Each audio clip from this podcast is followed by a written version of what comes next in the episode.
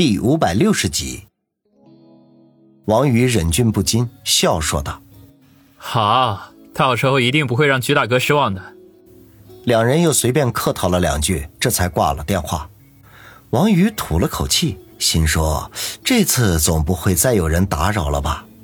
于是回到卧室，大字型躺在床上，打了一个哈欠，便要入睡。可惜天不随人愿。这次不是手机响起，而是门铃响起。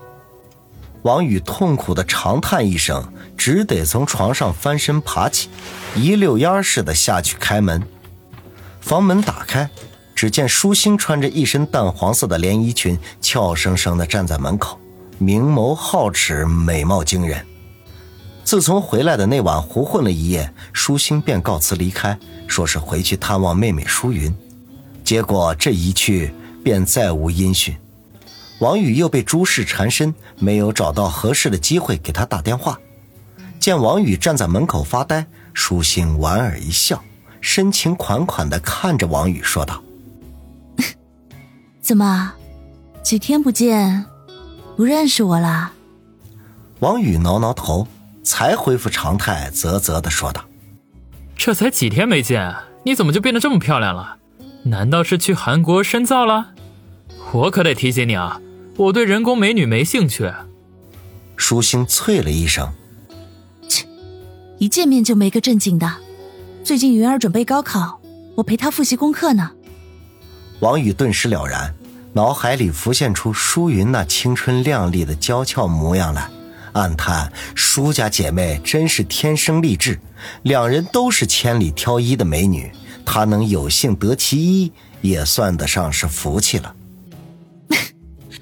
喂，你打算让我一直站在门口吗？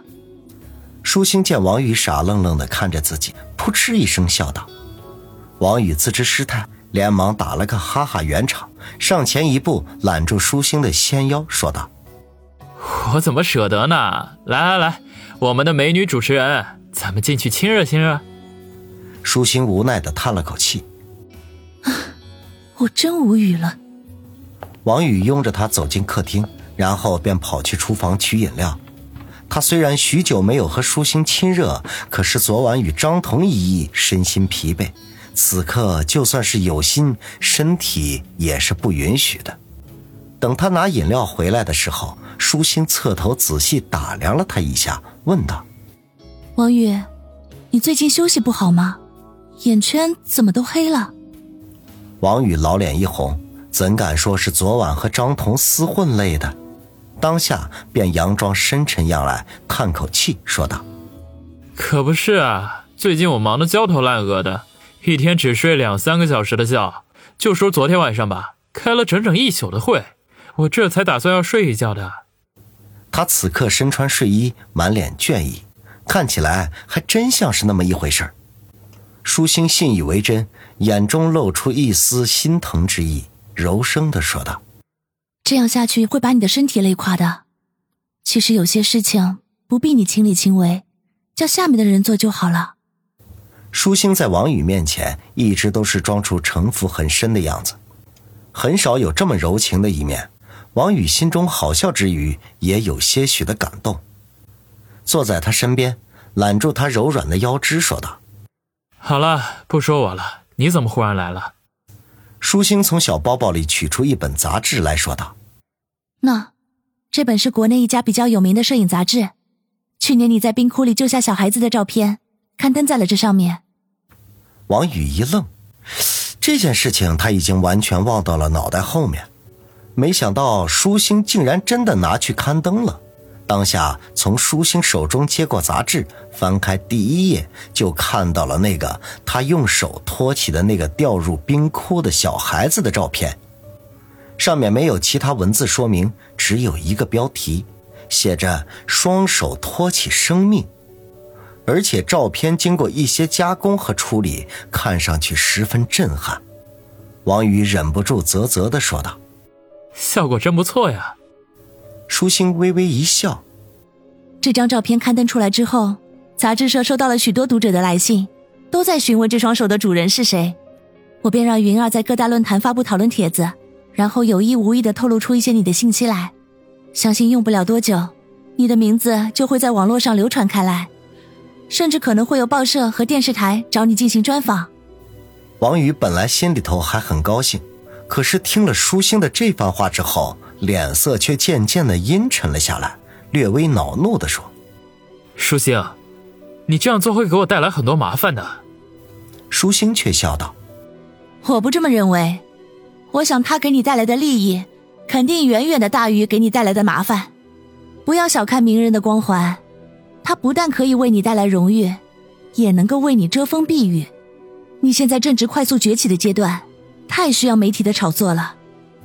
停顿了一下，他又说道：“当然，如果你不愿意的话，我会叫云儿终止发帖，或者再发布一些消息去误导那些网友。不过，我不建议做出这种决定。”王宇听舒心这般说，心里头的怒气渐渐退去，反而陷入到沉思当中，衡量这其中的利弊。舒心则翘起二郎腿，从他手中把杂志拿了过来，然后悠然地翻看起来，静等王宇的答案。过了许久，王宇才长长的叹了口气，歉意地说道：“舒心，恐怕我要对不起你的好意了。你应该知道。”我所接触的世界与普通人的世界是完全两回事，我不易出现在公众的面前，这样会给我带来诸多不便，至少现在不是一个好时机。舒心眼中闪过一丝失望之色来，自嘲的一笑：“ 没关系，是我想多了，反正我的意思已经表达清楚了，没什么事儿，我就回去了。中午还得给云儿做饭。”说完，他就要起身告辞。王宇哪里肯放他走，立刻将他抱住，舔着脸说道：“舒心，还记得我交给你的任务吗？和方心思思他们一起帮我打理情报网。我找的专业人士今天下午就会抵达春城，我需要你帮我接待。云儿那边你不用担心，我会安排人过去照顾她的。”舒心其实不过是心中有些赌气而已，此刻见有台阶下，便皱着眉头坐着不动，没好气的说道。我可不会免费为你打工，不管咱们是什么关系，钱的事情可要先说明白。没问题，我现在要睡一觉，你就先陪陪我吧。王宇在他脸颊上亲了一口，然后大笑说道：“王宇并没有睡太长的时间，便醒了过来，用冷水洗了一把脸，换了一身新衣，就带着舒心赶往机场接人。”途中给杨思思致电，让他提前为简诺的老同学安排起居住行。他们现在急缺情报方面的专业人士，是以有必要对简诺的老同学奉为上宾。至于居北方的提醒，他自然也是放在心里的。赶到机场已经是下午两点过一刻，距离航班抵达只有不过二十分钟时间左右。在等待的过程中。王宇接到了一个陌生的电话号码发来的短信息，内容很简单，对方约他三天后在他家老屋见面。这条信息没头没尾，这号码也是第一次见，王宇顿时便眉头紧锁，暗中揣测对方的企图。不过他今非昔比，自然不会惧怕和一个陌生人见面。就算对方埋下了陷阱等他，他也有足够的实力来应付。于是当下便回了对方一条“不见不散”。过了许久，对方才回复过来“好”，然后便没了下文。王宇暗暗冷笑，心说到时候看看对方玩什么花样。飞机准点抵达，王宇很快就看到了简诺的身影。令他意外的是，简诺身边跟着一个身高大约只有一米五左右，而且还胖乎乎的女子。她穿着浅灰色的职业套裙，留着清爽的短发，她鼻梁上还架着一副黑框眼镜，看上去很有喜感。